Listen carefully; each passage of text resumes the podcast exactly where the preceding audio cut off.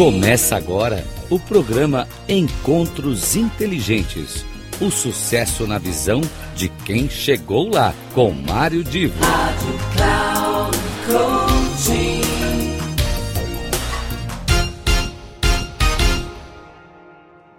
Começa agora mais um programa da série Encontros Inteligentes aquele espaço onde nós conversamos com pessoas que fizeram sucesso e por isso podem falar de sucesso. Hoje o meu bate-papo será com Isabel Cordeiro.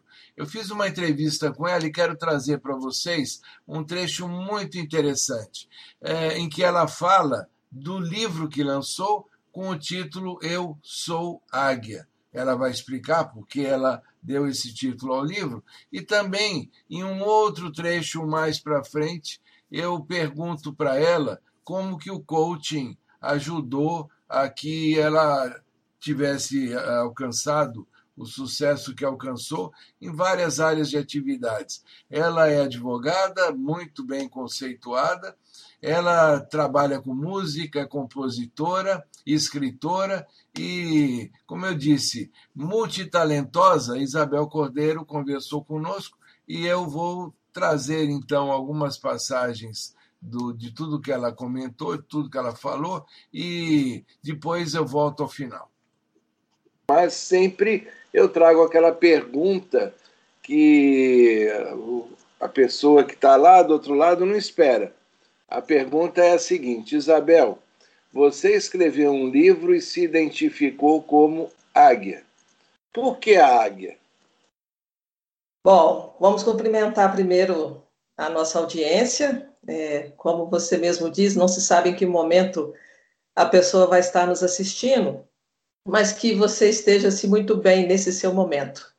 É, eu sou Isabel Cordeiro, eu sou escritora, pianista, compositora, jornalista e advogada.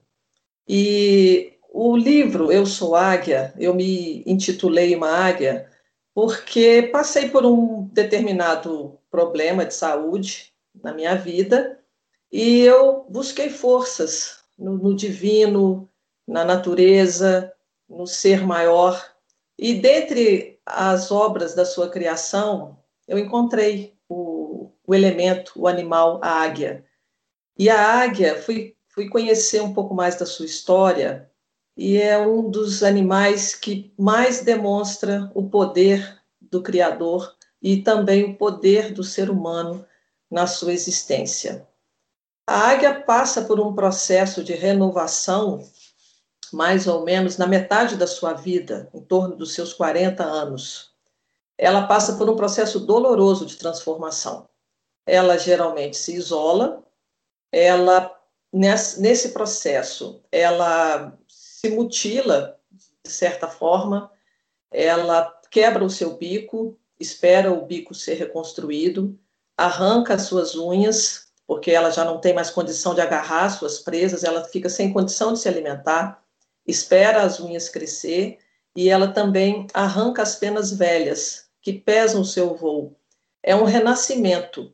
Então, o que eu passei foi um problema de saúde, como eu disse. Eu tive um osteosarcoma no, no joelho, no fêmur distal, um câncer muito agressivo e, em grande parte dos diagnósticos, letal.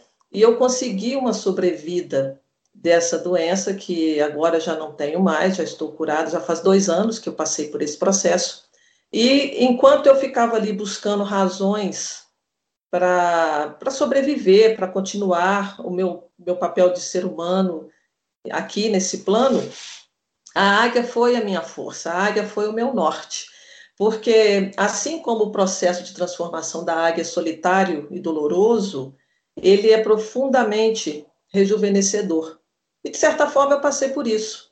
Eu passei pela dor, eu passei pela transformação, e eu acredito que eu rejuvenesci porque certamente eu ganhei ainda muitos anos de vida, eu pude retraçar o meu voo e aí seguir voando, como estou até agora. Uma coisa, uma coisa interessante é que é, é, é muito comum a gente ouvir é, expressões que remetem à necessidade de um ser humano que as pessoas entendam que a vida é um processo contínuo de transformação.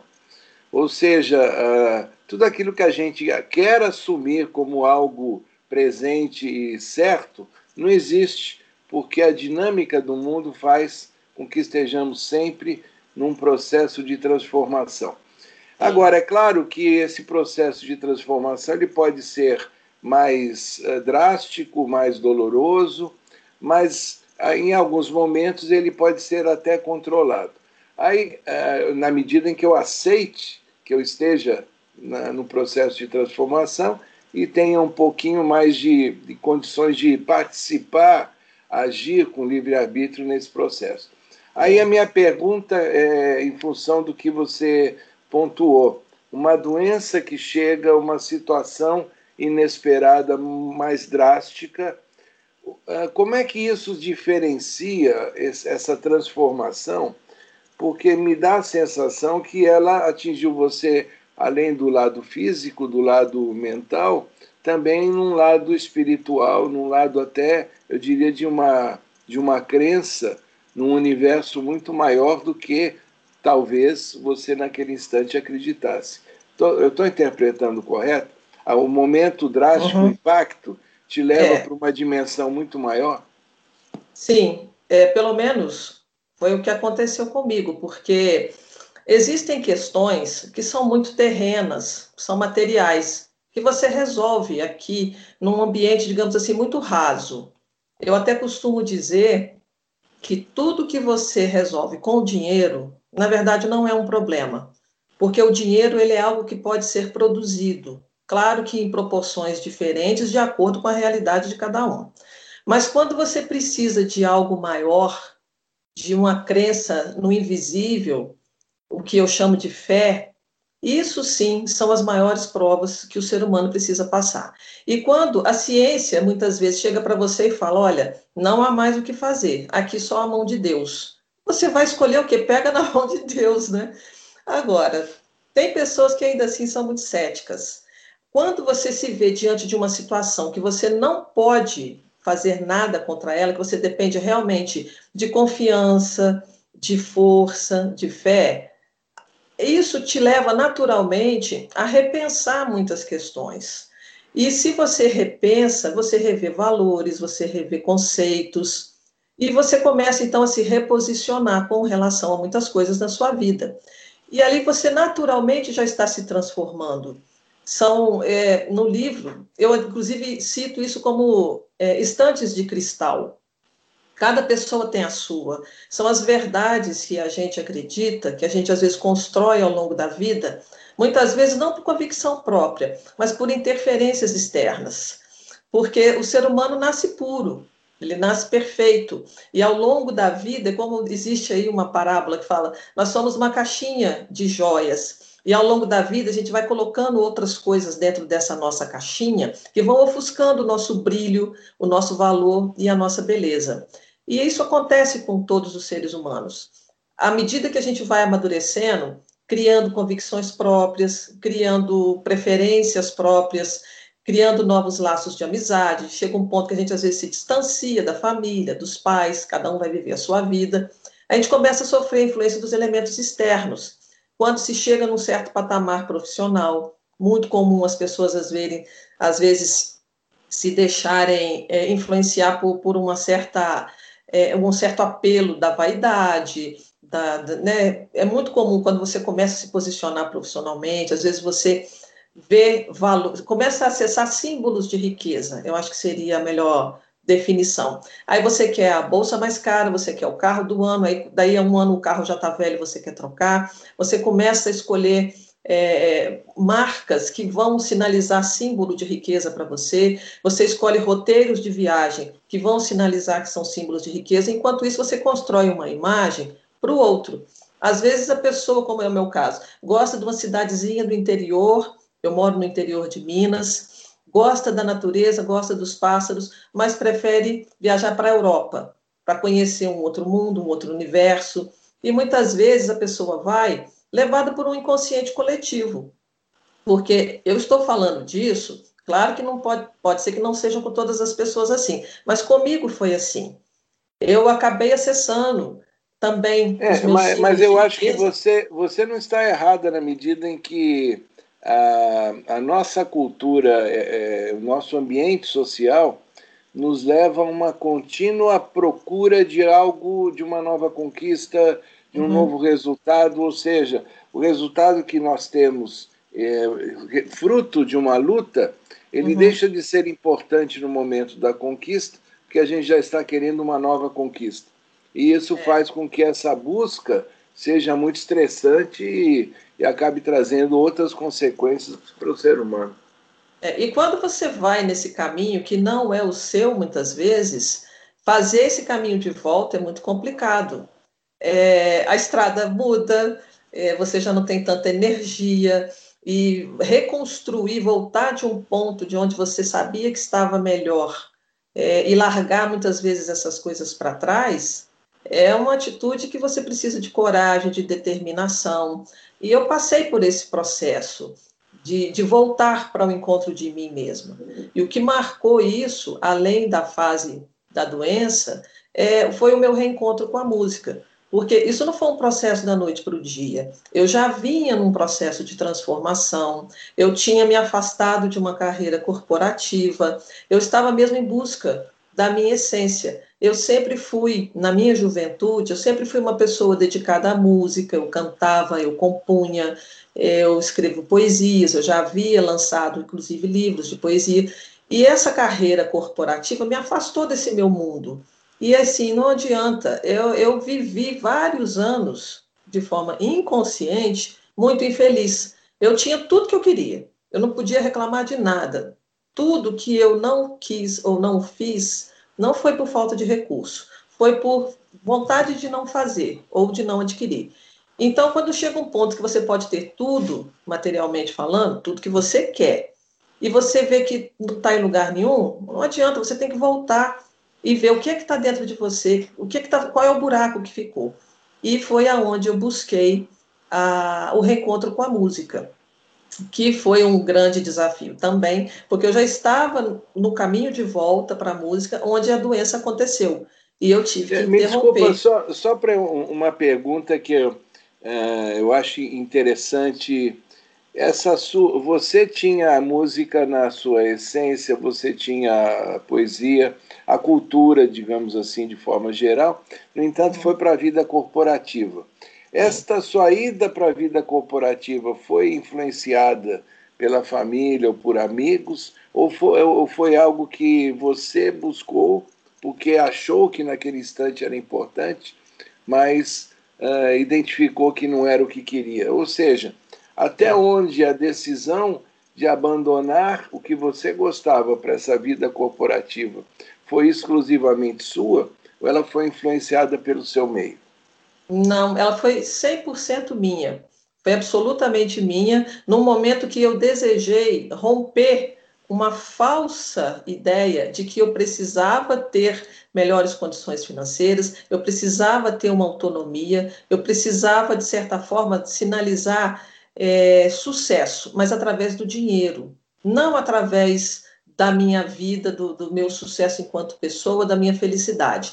Então chegou um ponto na minha vida, eu estava em torno de 23 para 24 anos, que eu falei: olha, não quero mais essa vida limitada, restrita, eu quero passar pela rua num carro bom, eu quero frequentar o restaurante que eu quiser, sem precisar, às vezes, fazer conta de quanto eu tenho ou posso gastar. E isso, é, é, eu tenho uma questão muito peculiar que eu trabalhei muito nesse, ao longo desses anos que eu venho por esse processo de transformação, que são os extremos. O maior problema, porque veja bem, não tem nada de errado da gente querer uma vida melhor, financeiramente melhor, porque isso também é conquista. O que aconteceu é que eu simplesmente achei que ou era uma coisa ou era outra. Ou era a música, a liberdade, a poesia, a alegria, ou era a vida de de executiva, de seriedade, de formalismo, e eu simplesmente não soube conciliar. É um, um, uma postura que eu trabalhei muito para mudar em mim, que são os extremos. Eu tenho, tinha muita dificuldade de mesclar as coisas. Eu não sabia encontrar o caminho do meio. Agora, todo esse processo, ele foi respaldado por um grande programa de coaching que eu fiz. Isso realmente, inclusive, Mário, o livro nasceu do meu desejo de mostrar para as pessoas o quanto um, o coaching pode ajudar as pessoas a se reencontrarem e se tornarem seres humanos mais felizes. Porque a gente vê muita literatura sobre coaching, mas normalmente são profissionais explicando a metodologia e até de certa forma impulsionando o seu negócio. No meu caso, eu quis fazer um livro para falar do coaching sob a ótica de quem viveu o processo e passou pela transformação, porque nesse formato eu nunca vi uma literatura nesse sentido. Aí, eu aí que... deixa, desculpa, só te interromper, às, às vezes eu faço isso com no bate-papo, porque para não perder, para não perder assim um elo, né? Uhum. É, aliás, um livro esse que depois a gente vai, é, você escreveu sem interesse financeiro, e, então é, é livre, e depois pessoas vão poder pedir o vão livro para você. Uh, mas a minha questão é a seguinte, uh, e a pergunta é muito delicada. Uh, você tá, está dizendo que entrou num processo, um problema pessoal, e o coaching fez uma diferença fundamental. E o livro mostra isso. Agora, muita gente questiona as fronteiras éticas entre o coaching ser aplicado e a terapia ou a, a psicologia é, estar envolvida. Sim. Essa fronteira hoje ela é muito questionada, muito discutida e polêmicas não faltam.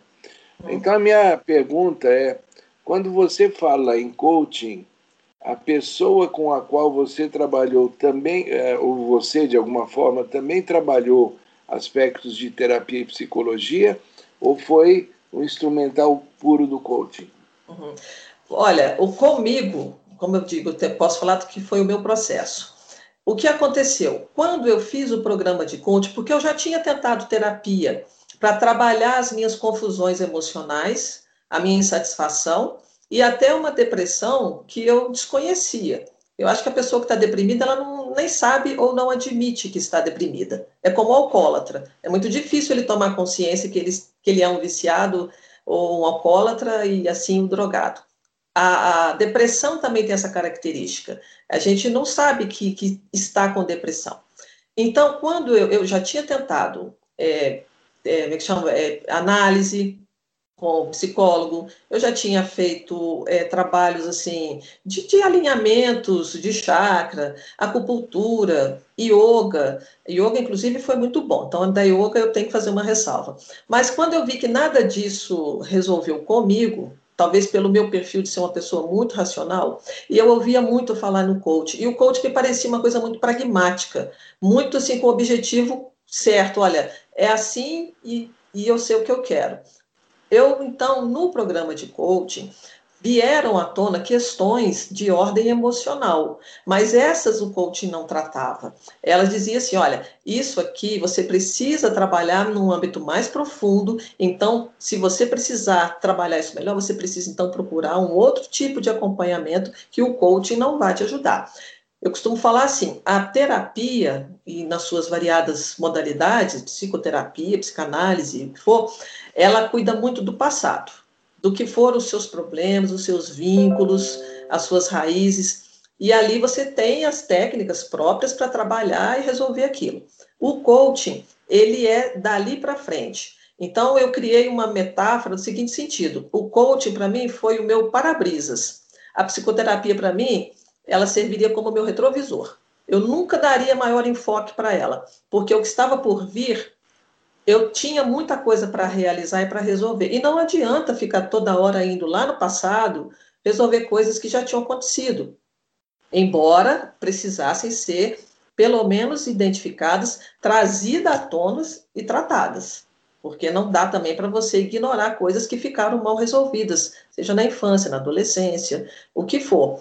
E elas, é, isso forma o nosso DNA emocional, isso nos vem conosco. E às vezes a gente não sabe, não compreende, porque isso vai entranhando na gente e fica ali. Se você não tem a coragem de se despir, de arrancar essas camadas, você não está pronto para seguir. Então, isso também metaforizando o meu processo de transformação enquanto águia, de tirar essas, essas camadas, né, essas marcas que ficaram. Então foi a partir do coaching. Mas é, ressignificar não... o passado para poder encarar o futuro. É, porque o passado você tem duas coisas para fazer com ele. Ou você fica nele e não faz mais nada na sua vida, ou você aprende com ele e transforma o que vai ser a sua vida dali para frente. O passado só serve como referência para você construir o seu futuro. Mas para isso você precisa do presente. E coaching é a, a, o processo do presente, do presente para o futuro. Então, eu tenho todas as melhores referências sobre o programa de coaching, porque, inclusive, passei por outros processos antes de chegar ao coaching, porque eu tinha resistência. Eu achava que era uma coisa muito comercial, eu achava que era um modismo, porque coaching tem 20 e poucos anos no Brasil. Né? Então, assim, eu não gosto de nada que é modismo e eu já, já criei um preconceito com o coach antes de me submeter, até que houve um momento que eu baixei a guarda. Falei, ah, quer saber? Eu não posso falar daquilo que eu não conheço, então vamos ver se isso é assim mesmo. Agora, foi um processo denso, confrontador, não é nada assim poético, não é romântico um programa de coaching, você realmente se confronta, você tem que ouvir algumas verdades e ressignificá-las ou sair do programa, né? depende do que, que você quer. Enfim, a pessoa tem que ter coragem. Então, o que, que você achou desse bate-papo com a Isabel? É uma pessoa realmente fantástica e eu quero convidar você para que não perca os nossos encontros inteligentes. Todos os momentos estamos conversando com quem fez sucesso, pode falar de sucesso, é sempre um papo interessante para você ouvir refletir a respeito e, quem sabe, se inspirar nesse bate-papo para que muita coisa boa possa acontecer no seu futuro. Aqui é Mário Divo e eu espero você numa próxima oportunidade.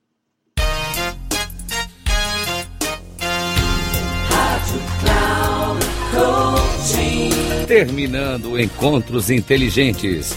O sucesso na visão de quem chegou lá, com Mário Divo.